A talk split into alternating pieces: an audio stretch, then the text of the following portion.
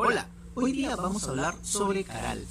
Sobre Caral, no como la ciudad más antigua de América, sino la importancia que realmente tiene Caral como ciudad de la paz. ¿De dónde sale eso y por qué?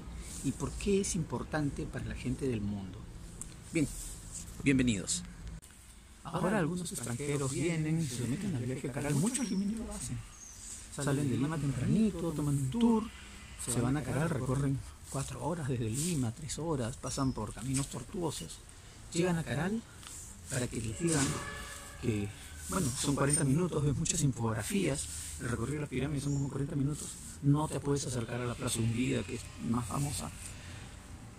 Y bueno, los limeños de repente no sabemos eso, los- la mayoría de los peruanos no, pero los extranjeros vienen ya informados y vienen y se someten a ese viaje. Siete horas para un recorrido de 40 minutos, siete horas en viajes y todo, pero un recorrido de 40 minutos. Y antes era peor, porque antes atravesabas la granja San Fernando, tenías que cerrar todas las ventanillas del, del carro, te rociaban con insecticida para poder pasar, porque obviamente pasabas por la granja de pollos, por un camino de tierra lleno de polvo, te intoxicabas de polvo, te llenabas de, de calor, sudabas, llegabas a Caral para un recorrido al toque, a veces no había ni comida y tenías que salir. Y entonces, ¿por qué los extranjeros venían? A pesar de que en esa época incluso eran hasta 8 o 9 horas en el viaje, de y vuelta me refiero, pero solamente unos 30 minutos de visita y solamente podías ver unos montículos de tierra, mm, alguna pirámide más o menos despejada y nada más. Es más, algunos seguramente habrán visto, y, ahora, todavía, cuando se- todavía se sigue haciendo la visita, algunos extranjeros que se paran en algún lugar no muy significativo necesariamente, abren los brazos y cierran los ojos y respiran como dando gracias. ¿Por qué es eso? Bueno, vamos a contarle a los peruanos la, historia de Caral, de por qué Caral es considerada la ciudad de la paz y por qué es tan importante para el mundo. Es una historia que todo el mundo conoce, menos nosotros. Ahora la van a conocer. Bueno, ahora todos sabemos que la humanidad empezó eh, como cazadores, recolectores, luego se hicieron agricultores y llega un momento en que los seres humanos deciden, a pesar de estar felices viviendo como agricultores o en algunos casos como cazadores, empezar a reunirse y construir ciudades. Eso implica una organización social, alguien que los dirija a todos, alguien que les mande y todo el complejo social que eso deriva. Eh, la idea es, ¿por qué la gente quiso empezar a reunirse? ¿Por qué quiso empezar a someterse a otras personas? Y así sucesivamente, ¿no? El hecho de haber dejado las cavernas, el campo, para empezar a vivir en una ciudad y pasar a empezar a construir ciudades es algo todavía que por mucho tiempo fue una incógnita. Eh, arqueólogos, antropólogos, eh, historiadores, eh, en fin, siempre tuvieron la duda de por qué sucedía eso. El pasar de la vida más natural a la vida de las ciudades le llaman cruzar la gran barrera. Bueno, yo más bien soy el retrogrado porque siempre nos vamos hacia atrás, nos vamos al campo. No, mentira. Eh, Mantenemos la civilización de todos modos, por supuesto, y vamos al campo como una cuestión de disfrute y de contacto. Ok, ese es otro tema. Bien, ¿cuándo se cruza la gran barrera? Sabemos que han habido grandes focos civilizadores, seis en realidad a nivel mundial, solamente seis. Y esos focos fueron, bueno, la China, Egipto, Mesopotamia, la India, en América, Centroamérica y en Perú.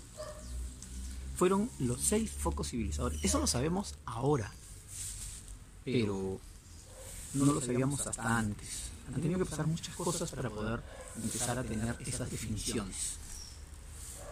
Bien.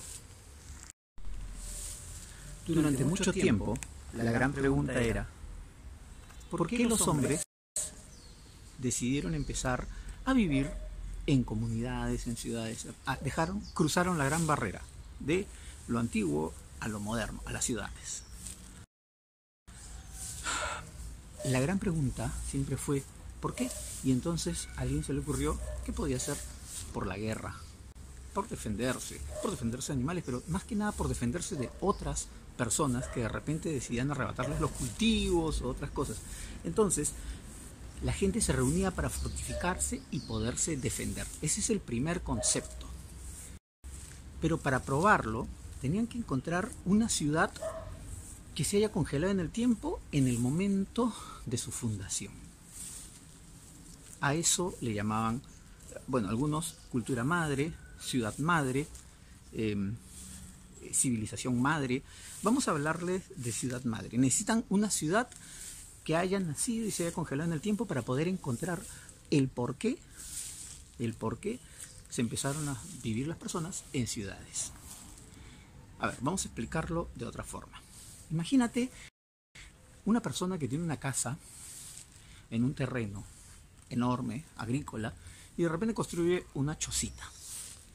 Con el tiempo, esa chocita la convierte en adobe. Vienen los hijos y los hijos, eh, bueno, crecen y falta espacio, entonces ayudan a construir una casa lateral, otra casita lateral, más habitaciones, y eh, van creciendo los hijos y de repente los hijos ya forman familias. Entonces el papá les da un terreno en su casa y cada uno en un extremo del terreno construye su casa propia, con mejor diseño incluso que la del papá. Van avanzando el tiempo, el papá fallece, uno de los hijos de repente se queda con la casa, pero la casa ya está cayéndose a pedazos, la remodela, las otras casas van creciendo y el hijo, los hijos deciden mejorar, de repente tumban la casa del papá y construyen con cemento. Pasa el tiempo y los hijos construyen con cemento sus casas. Los hijos de los hijos de repente. Tal vez ya estamos hablando de los nietos de ese señor. Y en algún momento de repente se les ocurre construir algo más. Y de repente a alguien se le ocurre lotizar su casa, su terreno, destruye, bueno, lo vende a una constructora, tipo los portales, no sé. Y eh, destruyen todo el terreno, destruyen todo y construyen una urbanización o un conjunto residencial. Nosotros lo que sabemos de la cultura egipcia y de los incas y otras culturas es el conjunto residencial.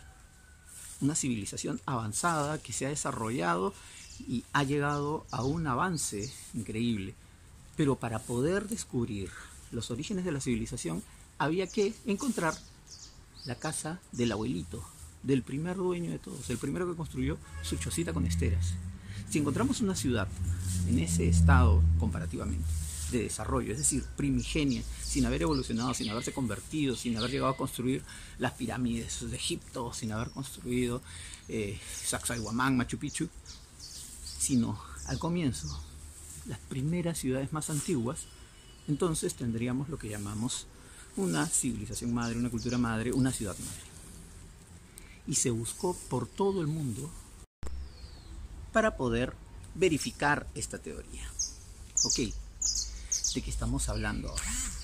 Durante mucho tiempo se estuvo recorriendo diferentes partes del mundo, sobre todo en estas seis zonas que se sabía que eran las más antiguas de repente, donde la civilización empezó más antiguamente. Se estuvo recorriendo, recorriendo, recorriendo y buscando zonas arqueológicas que tengan esta noción de antigüedad y congeladas en el tiempo. Y encontraron una en Perú. No, no fue Caral. En esa época encontraron algo que pensaban que podía haber sido la ciudad madre, Sechín. Sechín, sí, en Casma. Y bueno, Sechín es una ciudad muy antigua que fue cubierta por un huaico, tuvo un pequeño desarrollo y entonces en carbono 14 y demás encontraron que era la más antigua de la zona y consideraron que era la civilización madre. Todos los historiadores, arqueólogos, antropólogos del mundo voltearon hacia Sechín. ¡Wow! Y buscaron pruebas. ¿Y qué encontraron? Armas, rastros de sangre con ADN en las rocas. En fin, una serie de, de pruebas de que había guerra y por supuesto los frisos de Sechín con los guerreros danzando, cortando cabezas, las víctimas y todas estas cosas que indicaban efectivamente la guerra como ocupación principal de repente, sacrificios humanos, etc. Entonces, si Sechín era la civilización madre, eso podía sugerir que toda la civilización en el mundo nacía de la guerra. Al comienzo felicidad y después la gente se quedó pensando, entonces somos hijos de la guerra. Sí, somos hijos de la guerra. Por eso es que no podemos ponernos de acuerdo. Por eso es que hasta ahora no podemos vivir en paz. Nuestro origen es violento. La humanidad es una especie violenta, nacida de la guerra, y el que vive por la espada, por la espada morirá. Así que caímos en un ostracismo a nivel internacional. Todas las comunidades, incluso religiosas, que tenían que ver con estudios humanos, entendieron que nuestro destino era fatalista. Por supuesto que podríamos cambiarlo seguramente, pero nacimos de la guerra. Sí. no nacimos buenos, nacimos malos. Y nuestro destino estaba casi prácticamente ligado a eso. Qué terrible. Qué terrible. Pero entonces, también en el desierto costero de la costa central, Ruth descubre Caral. Caral. Y que era mucho más antigua que Sechín.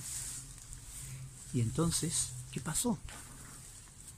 Bueno, en Caral se encontró que era más antigua que Sechín y no se encontró armas, ni un arma. Se encontró música, cultura, religión, intercambio comercial, mucho intercambio comercial a niveles que ahora podríamos llamar internacionales. Desde Ecuador, desde Chile, de la selva, de diferentes lugares, se comerciaba con Caral. Caral era un centro civilizador donde no habían armas, no habían armas. Caral nos enseñó que nacimos no por la guerra, sino por la paz. Y de eso se trata. La búsqueda de esta ciudad nos dio finalmente, nos llevó finalmente a Caral a demostrar que nosotros nacimos de la paz que tenemos esperanza, por supuesto, porque nacimos de la paz, somos hijos de la paz, no hijos de la guerra. Ese es el significado mayor de Caral. Después se han encontrado muchas ciudades más antiguas que Caral. 500 años más antiguas que Caral, Bandurria, Áspero, este, Bichama, mil años más antiguas que Caral.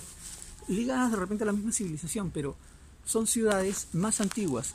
Pero Caral se sigue llevando el título de ciudad de la paz y es por eso, porque Caral le demostró no solamente al Perú, le demostró a toda la humanidad que somos hijos de la paz, que nuestro destino puede ser la paz y que podemos aspirar a la paz. Esa es la verdadera importancia de Caral. Eso es lo que todos los peruanos deberíamos entender con orgullo que ha demostrado Caral para las investigaciones a nivel mundial. Somos herederos de la paz. Bueno, espero que les haya gustado este video. Soy Daniel López Mazzotti, presidente del Club de Exploradores, el Búho Mayor. Y me despido diciendo como siempre, bien preparado.